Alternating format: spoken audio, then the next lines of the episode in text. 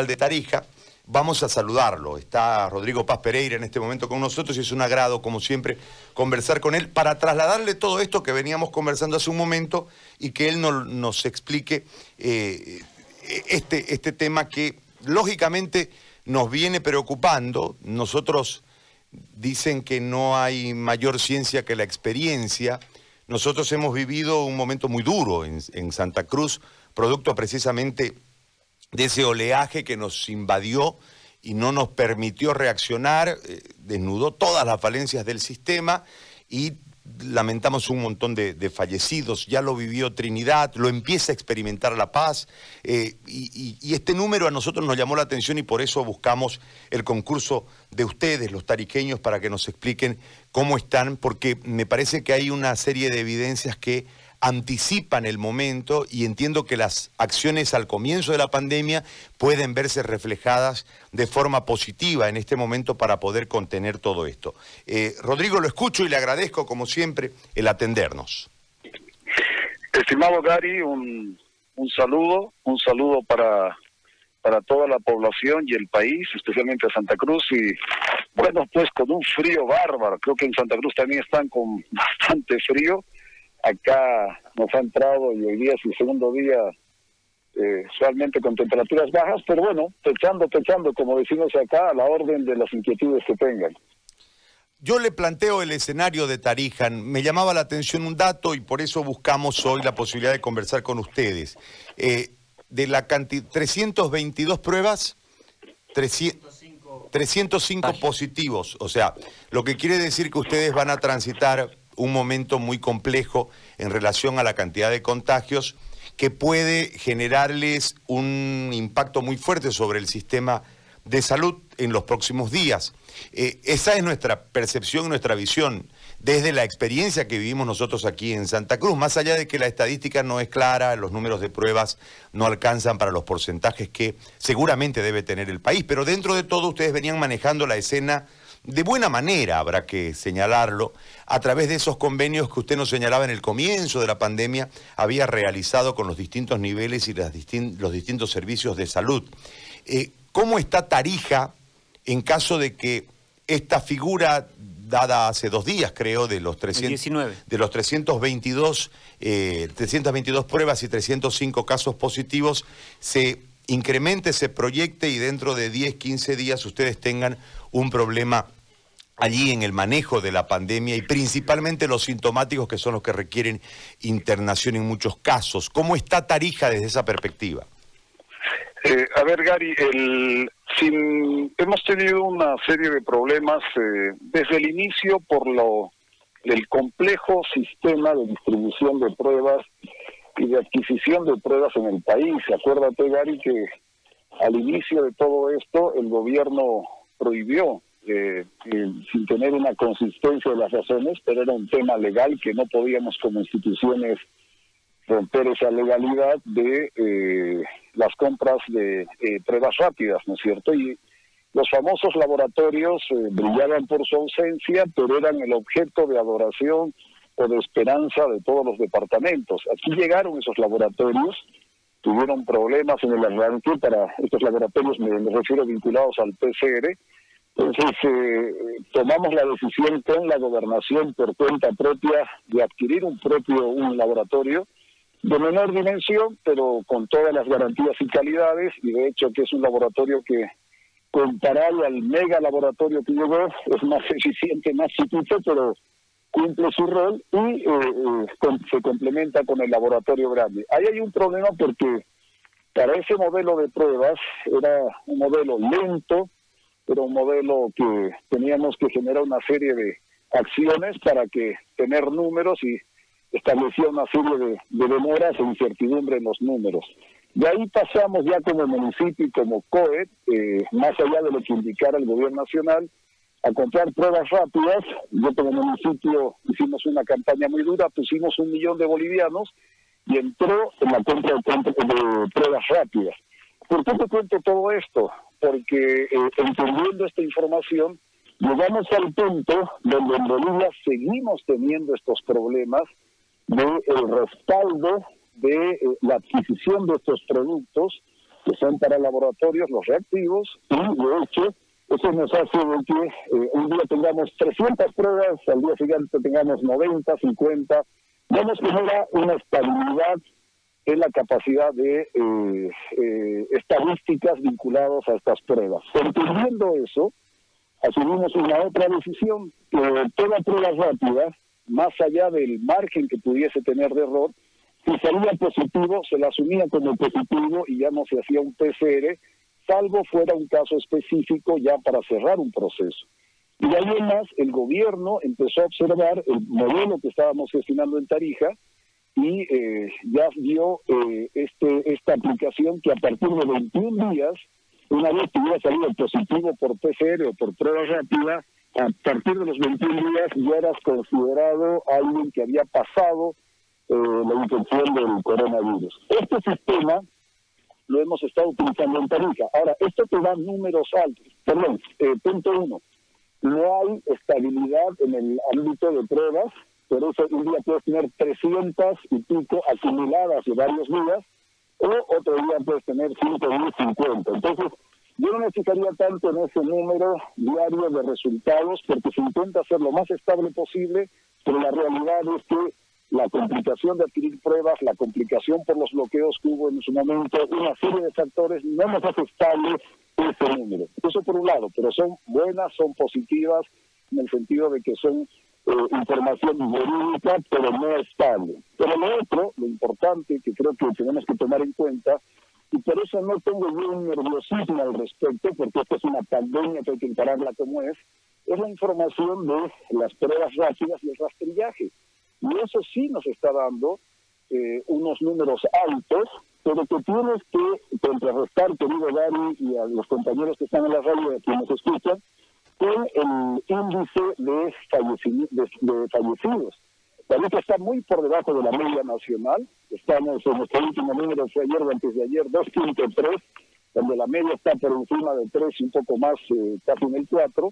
Y es ahí donde está midiendo la cantidad de números que tenemos de infectados sintomáticos o asintomáticos, que ya los consideramos como infectados, aunque no sean detectados, pero al estar en un entorno, los consideramos como sintomáticos eh, y nuestros números suben, pero lo importante es la diferencia con el indicador de fallecimientos, porque ahí está la relación del tratamiento y la atención médica. Ahora, con esto termino. No te voy a decir que todo en el sistema de salud está eh, color de rosa. No, es un conflicto muy grande porque más allá de la buena voluntad de los médicos, del sector de la salud, esta pandemia, y lo sabes y tú has reflexionado varias veces, nos ha dado claramente una señal de que el sistema de salud en el país tiene que cambiar, porque si bien esto ha sido una crisis mundial, en países donde tenemos todavía el Estado improvisado, que muchas veces lo repito, es claro que en la salud la improvisación es parte más allá de la buena voluntad y del esfuerzo que hacen los médicos. Ahí está el ejemplo del doctor Ironda. Eh, es, no solo es ponerle tiempo y horas, sino generar un sistema de atención más eficiente que hoy día no lo tenemos en el país a nivel del Estado.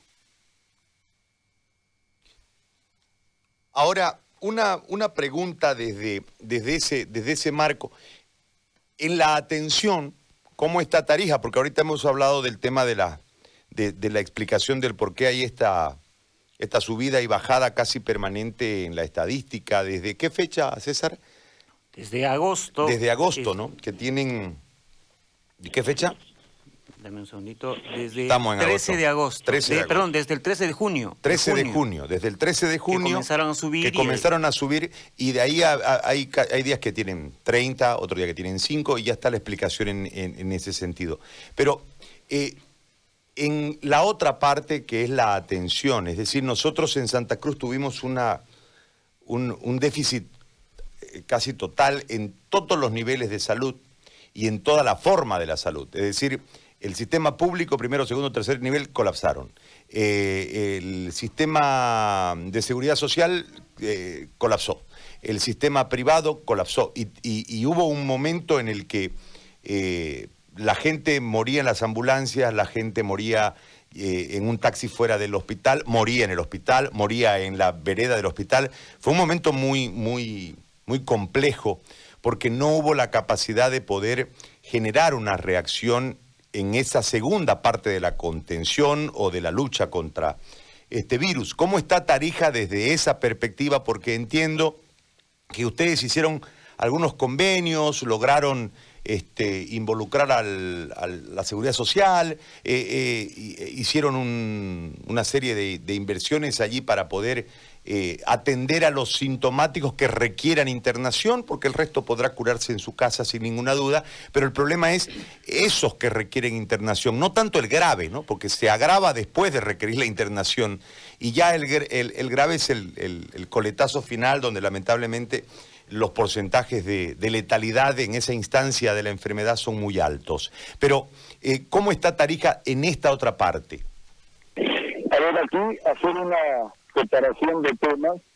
Eh, creo que Bolivia en general está con una grave, un grave déficit de pronto de medicamentos y Tarija no está fuera de ese circuito. Yo personalmente, parte de mi tiempo eh, que le dedique al día es estar correteando a proveedores, eh, estar buscando contactos para ver de dónde consigo ivermectina o de dónde consigo los, eh, los diferentes productos eh, para que el paquetito, ese kit de medicina que estamos entregando en rastrillaje, se pueda cumplir. Y muchas veces, estoy honesto, hay una deficiencia de vitaminas, hay una deficiencia, y con empresas que han trabajado con el municipio durante muchos años, la demanda es tal en el país que no hay un sistema, vuelvo a reiterar, y por eso esto del Estado improvisado, que garantice que estas empresas, sean públicas o privadas, puedan tener de productos en función de la demanda y oferta, porque no se sabe cuál es la demanda y oferta. Jamás en Bolivia se ha estudiado estas cosas y es la primera vez que estamos entrando al mundo de las estadísticas,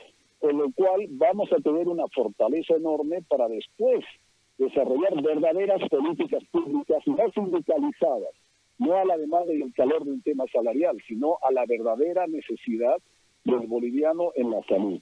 Eso por un lado, porque nosotros tenemos un fuerte problema de eh, medicamentos para la población, más allá que esté cubierta, más allá que haya recursos, es este problema que está pasando todo el país. Eso por un lado. Dos, todos los convenios que hicimos en el ámbito público generamos un acuerdo con la gobernación, estamos en trabajo mutuos, tenemos recursos, yo no compro por mi cuenta, la gobernación compra por su cuenta, no.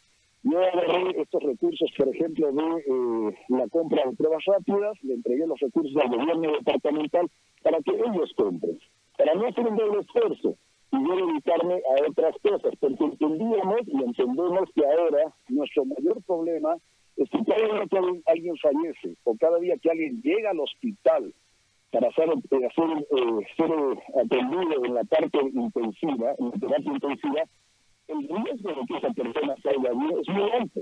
Entonces, no puede llegar el tarijeño o la tarijeña al hospital. Hay que cortar antes. Y creo que eso, es eso está entendido a nivel nacional. ¿Cómo lo hace? Las triates, con esta medición que hemos indicado, ya no tomando el PCR y esperar cinco o seis días que te salgan y se acumulen las pruebas. No, pruebas rápidas, si la prueba rápida se equivocó o no se equivocó, pero sale positiva, la tomamos como positiva y esa familia hay que darle alimentos, hay que darle medicina, hay que darle médicos, como está ocurriendo en otros lugares. Todo lo que nosotros hemos iniciado esto un poco antes. Y claro, al hacer este nivel de rastrillaje, porque a diferencia de otros municipios, sin querer nombrar ningún, alguno en particular, nosotros todo lo que enumeramos, todo lo que sale en, en, los, en las estadísticas del querido Gary, es porque ha con rastrillaje y prueba. No, no es que vamos, le tomamos la temperatura y tiene un poquito de fiebre, ah, ya es COVID. No, todo es con prueba, todo está certificado, todo está respaldado. Y eso va a significar una, un bagaje de información gigantesco, no solo para el futuro en función de pandemia, sino ya para la realidad de las diferentes enfermedades que ya se están eh, eh, tomando nota de base que tenemos en nuestra población. Estamos aprovechando dos, dos situaciones. Uno, no solo ver qué escenario del COVID en cada hogar, sino básicamente hablando de qué posibilidades en diabetes, problemas renales, etcétera, que pueda haber en las familias. O sea, es un doble camino que está logrando Pero hay, hay en este aspecto, perdón, para cerrar el tema público, Estamos todavía con la gobernación aumentando la mayor capacidad de camas de atención, de centros de albergue de primer, segundo nivel y los intensivos, porque evidentemente la demanda sigue creciendo. Por cierto, eso se ha estabilizado, se ha estabilizado, pero tenemos, como te digo, el otro problema, que si te falta oxígeno por los bloqueos, que gracias a Dios eso ya pasó, o si la medicina llega o no llega, porque hay alguna que no puede llegar por avión, tiene que tener un trato muy especial. El tercer aspecto, esto es clave. Esto es clave, Gary, discúlpame, no es por un tema eh, de orden político, sino de orden institucional. En Bolivia tenemos que actuar con claridad el tema de los famosos seguros. La Caja Nacional de Salud, con más de 650 millones de dólares, no hablo de bolivianos, pues resulta que de otras cajas que han eh, generado una enorme, han amasado una enorme riqueza con los contribuyentes, hemos visto en la Fundación que no han estado a la altura del cumplimiento de los compromisos. La Caja Nacional tiene en Tarija un poquito más de 180 mil afiliados. Nuestra ciudad tiene 250 mil eh, ciudadanos y el departamento está cerca de los 550 mil, o sea, un gran porcentaje de los hombres y mujeres que viven en este departamento tienen una relación directa o indirecta con la Caja Nacional de Salud y otras cajas. Hemos tenido en un convenio, porque entendíamos que si yo les voy a golpear y exigir a que cumplan, eh, por mucho que les pida, si no tienen instalaciones o infraestructuras, no van a cumplir.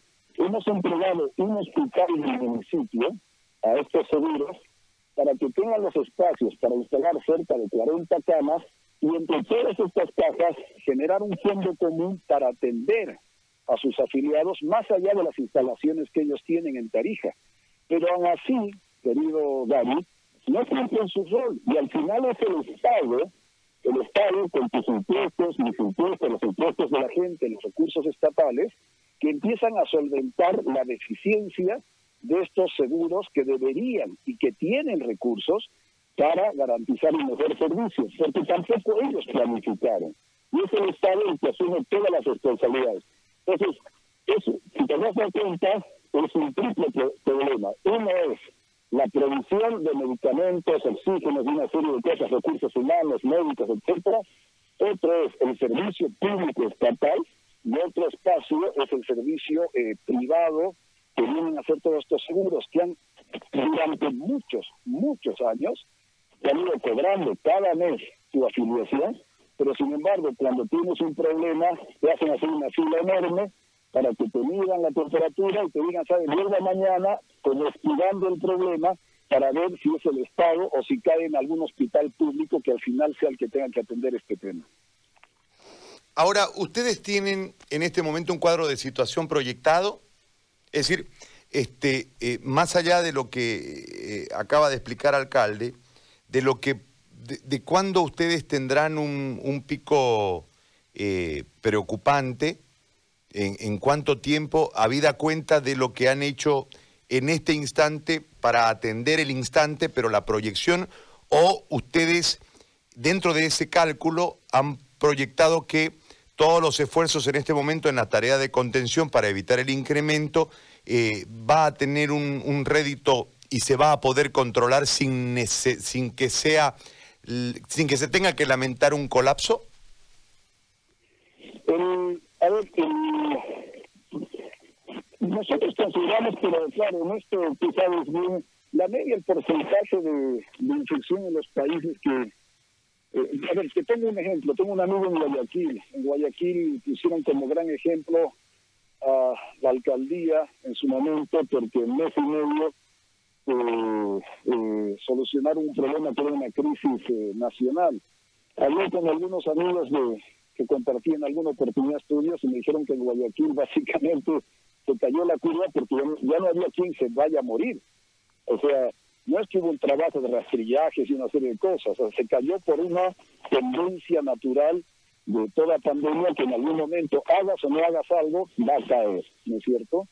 Entonces, eh, este coronavirus va a llegar al nivel que tiene que ser por infección, hagas o no hagas algo, va eh, eh, en algún momento tiene que caer. Cuando cae, es el proceso que haces mediante rastrillajes y una serie de atenciones a la población y estas cuarentenas para ir conduciendo la infección, porque va a haber gente que se, se va a infectar y de qué manera, de qué manera es una pronta solución al problema. Nosotros consideramos que ahora estamos en la batalla más dura, pero en la meseta.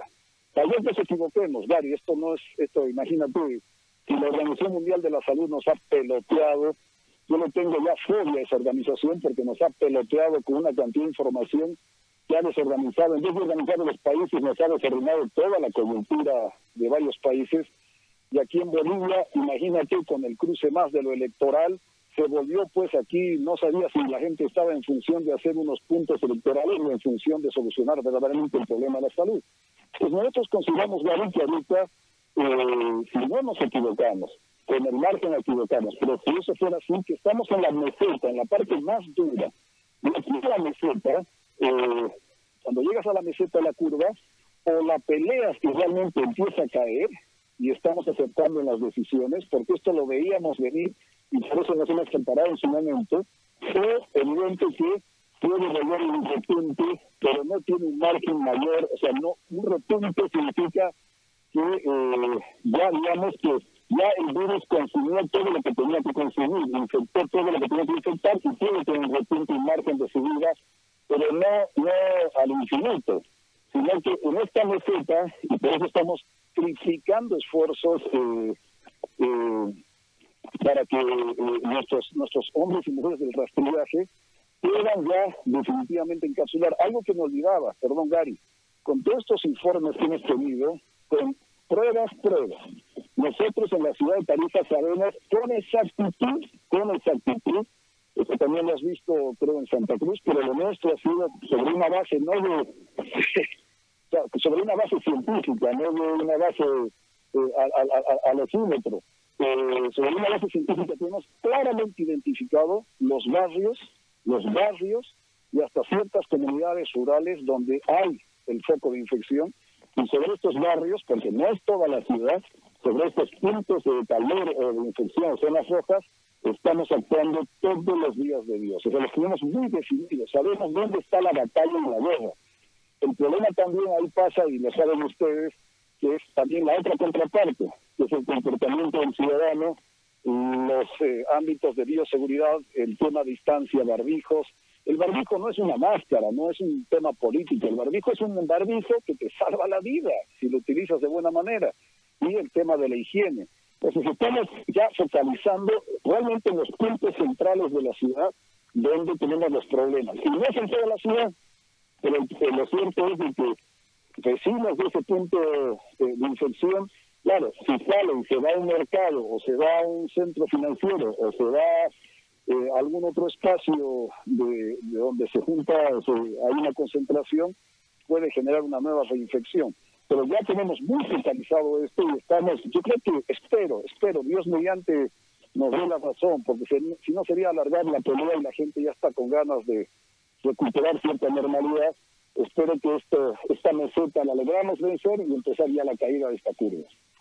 Muy bien. Alcalde, le agradezco muchísimo por este contacto y por esta explicación que nos muestra el panorama allí en la capital Chapaca. Un abrazo, gracias.